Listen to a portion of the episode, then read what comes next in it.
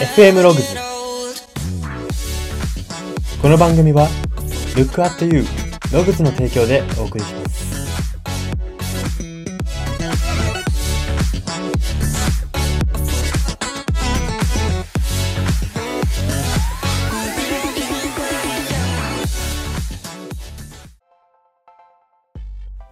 どうも。昔のヨーロッパの貴族は紅茶をよく飲んでいるイメージがあるんですけれどもあの中に、えーどれだけ無理して飲んでいる人がいたのかなと急に気になった人材エージェント Y です。この番組は人材エージェント Y が独自の分析眼をもとにあなたの人生観、キャリア観にさやかな変化を日々与えていこうという番組です。これは取り入れたいと思うものがあったら取り入れる、そんな感覚で聞いていただければと思います。さて、今回は曲考察のコーナーです。今回特集するのが、あいみょんさんの楽曲、愛を知るまではという楽曲です。はい、えーこの楽曲なんですけれども、簡単に説明をさせていただきますと、日本テレビ系ドラマ、コントが始まるというドラマの主題歌となっております。このラジオ放送時点で、もう本当にまさにちょうど今、ライブで、えー地上波でやっているる、えードラマとなります。この主題歌が愛を知るまではということですね。で、このコントが始まるっていうドラマ簡単に触れますと、と主人公というかメインは20代後半にして売れない芸人トリオなんですね。で、このトリオが夢と現実の狭間で揺れながらもがく、そんなドラマなんですね。もう20代後半で、夢だ夢だとも言っていられない年齢になってきたと。いよいよこう笑えない年齢なのかどうなのかっていうところになってきたというところで、もがくドラマなんですね。で、このドラマのキャッチコピーが印象的なんですけど、さあ、笑って泣いてうつむいた前振りを回収する群像劇が始まる。というところで、まあ、このドラマ、えーコント、芸人さんがこうテーマなんですけれども、そこに被せるようにですね、まあその笑って泣いてうつむいた、その夢をもがきながら追い続けた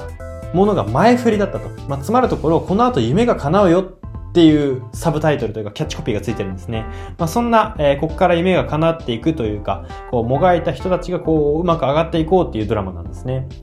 で、この楽曲自体もドラマとマッチしていて、止まりながらも、時に止まりながらも進みながらも、えーこういったものを繰り返してですね、えー夢の頂点まで行こうとする夢追い人の心境を歌った、え楽曲となっておりまして、まあ、この曲もですね、夢追い人の主人公の視点に立ったような楽曲になっているので、その前提で今回こちら聴いていただきたいと思います。はい。では最初に歌詞から読み取れるメッセージが大きく3つあります。えーポイント歌詞1つ目です。いざ手のなる方へと導いたのは誰でもない自分自身なのに自信がないよ笑っちゃうな中略走れど走れど続く人生という名の死ぬまでのエピソードは軽いままの体では吹き飛ばされてすぐに終わってしまうなという歌詞です。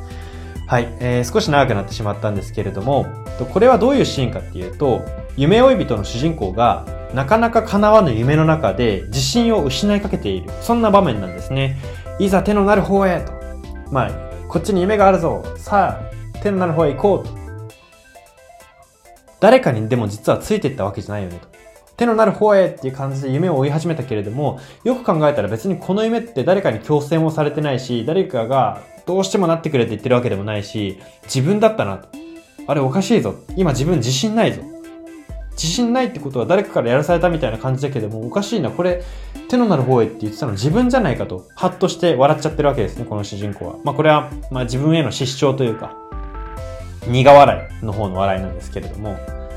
そうですね。でその後ですね、えー前半の方はそういう笑っちゃうなとかって言ってたんですけれども中略の後走れど走れど続く人生という名の死ぬまでのエピソードは軽いままの体では吹き飛ばされてすぐに終わってしまうと言ってるわけですね。でこの軽いままではすぐに吹き飛ばされて終わってしまうという表現がですねこの表現の軽いという言葉とは真逆でですねかなり重いメッセージだなというふうに思うんですね。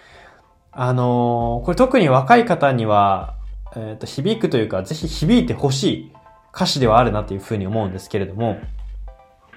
あの軽いままっていうのはすぐ終わるとここで言ってんだけど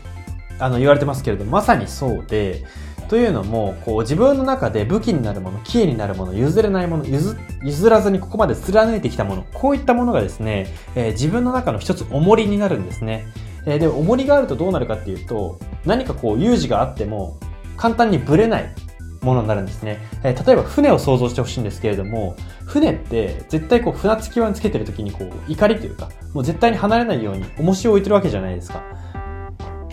あれと同じですね。えっと、あの怒りがあるから、えー、急な波にも流されずに、えー、同じ位置に入れたりするわけじゃないですか。あの怒りがなかったら、えっと、左から波が来たら左、あの、右の方に流されて、右から波が来たら左の方に流されてと、えっと、波が来るたびにいちいちいちいち反応しなきゃいけないわけじゃないですか。えっと、これでは、えー、こういった軽い、えー、面白ない、えー、常に風が吹くたび、波が出るたびに流され続けるっていうのでは、人生はあっけなく終わっちゃうよと。ドラマなんてないよ。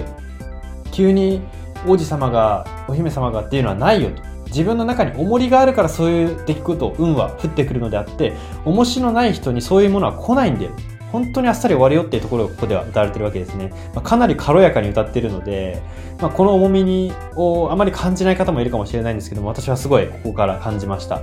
で、この歌詞から言えることっていうのは、迷うことをやめた数だけ人は真に安定できるということなんですね。まあ、安定の定義っていろいろあると思いますけれども、一般的によく言われるのは、まあ、給料が安定的に入ってくるとか、えっと、まあ、クビにならない会社で働くとか、まあ、そう、そういったこと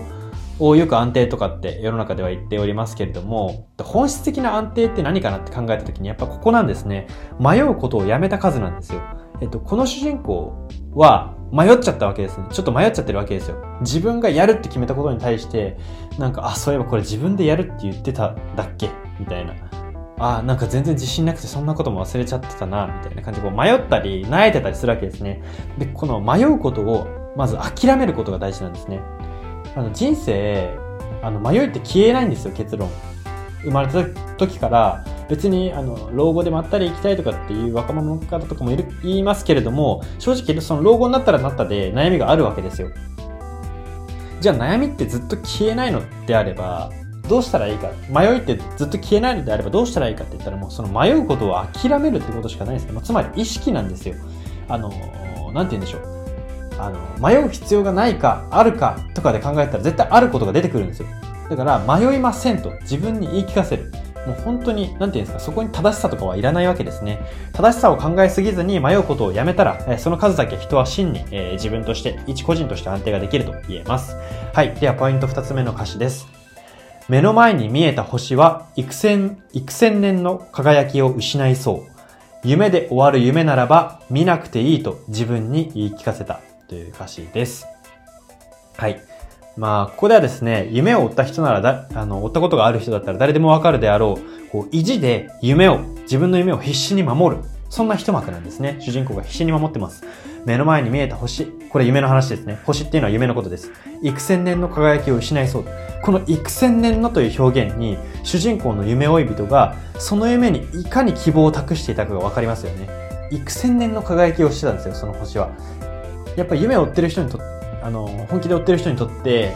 その夢って、それぐらいもう、画期的、革命的なぐらいに輝いているわけですね。その輝きを失いそうになっているよって言ってるわけですね。危機的状況ですね。で、そんな中で主人公は自分に言い聞かせるわけですね。夢で終わる夢ならば見なくていいと。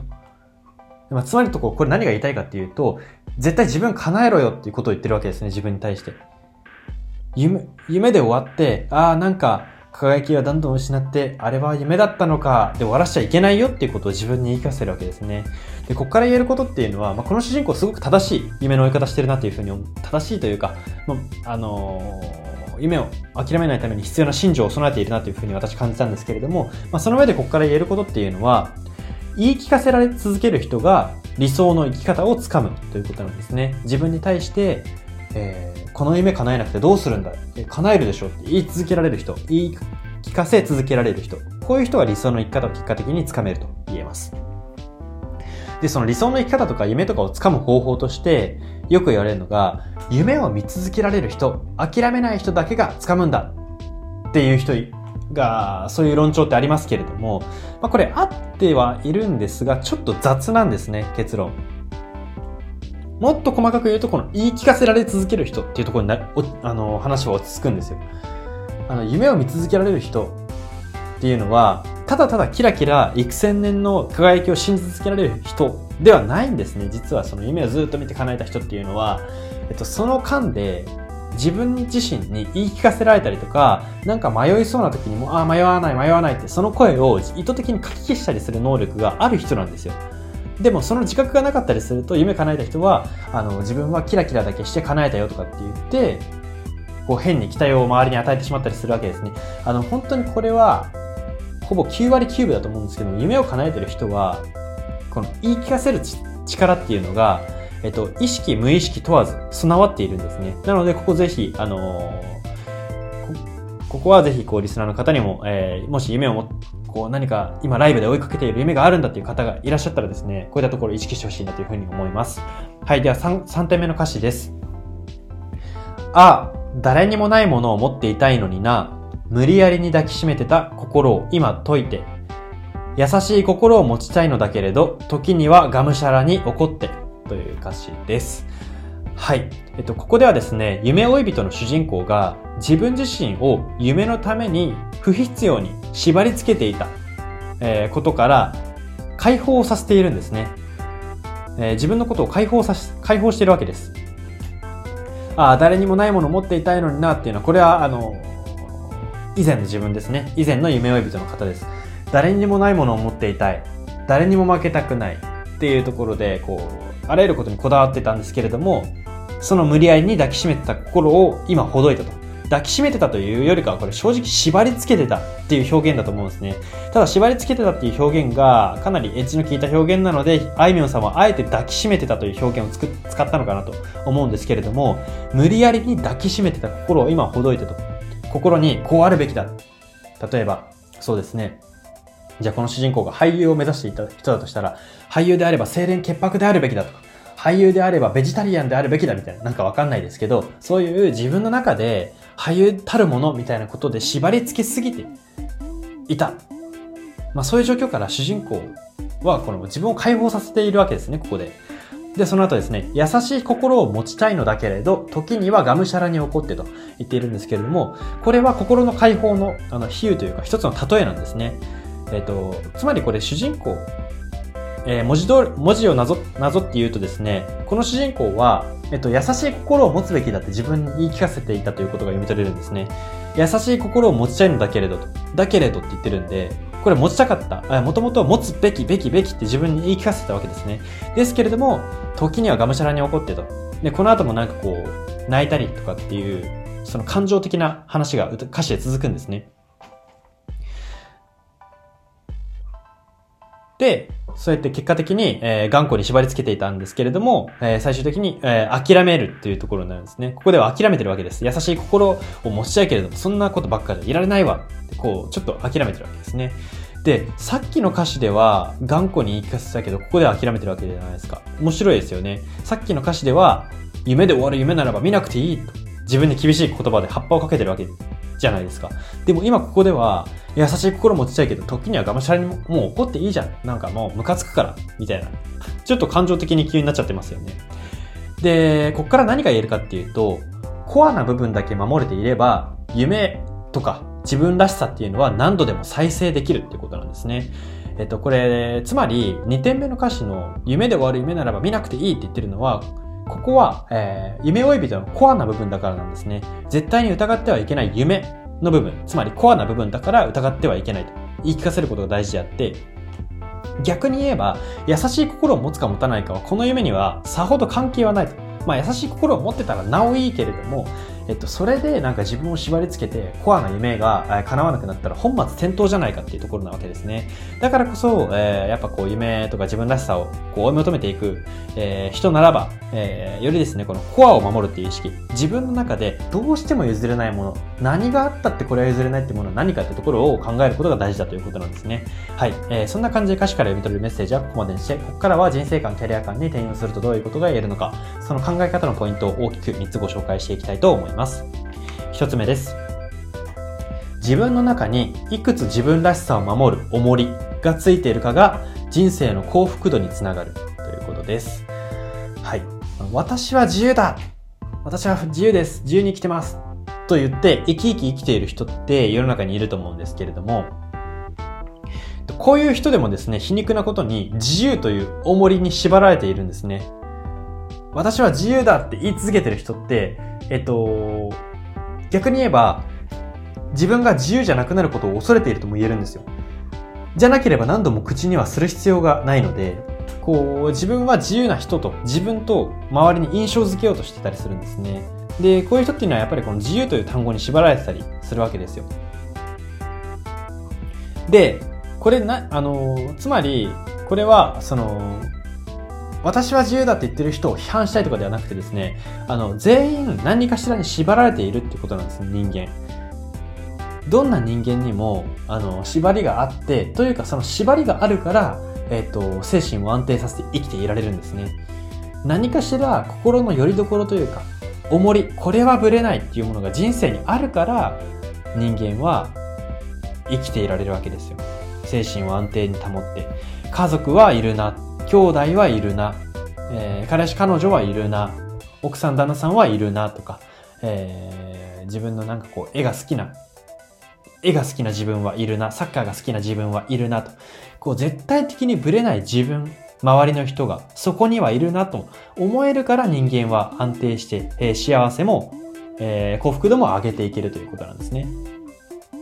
なので、この自分の中にいくつ自分らしさを守る重りがついているか、ここが大事であると言えます。はい。では、ポイント二つ目です。最後の諦めスイッチは、どんな時も常に自らの手の中にあるというポイントです。はい。まあ、こう夢を追っていたりだとか、まあ、自分らしさをこう追い求めていく中でですね、こう、どうしても挫折することがあると思うんです、もあると思うんですけれども、まあ、そんな時にですね、まあ、誰々のせいで諦めることになったとか、他,、まあ、他人のせいで諦めることになったと、えまあ、そういうふうに言う人もいると思うんですけれども、それはですね、まあ、皮肉なことにというか、その他人が、A さんが、引導を渡しただけとも言えるわけですね。えー、つまり、その個人、自分、その、夢を諦めたその張本人っていうのは、そもそもその夢に熱が冷めかけていたというケースが多いわけですよ。こういうことっていうのは。他人のせいで諦めることになったんではなくて、他人が諦めさせてくれたが正解なんですよ、これは。なので、えー、まあ、ここから言えることというか、大切にしたいポイントとしては、やはりこう、自分の中で、まあ、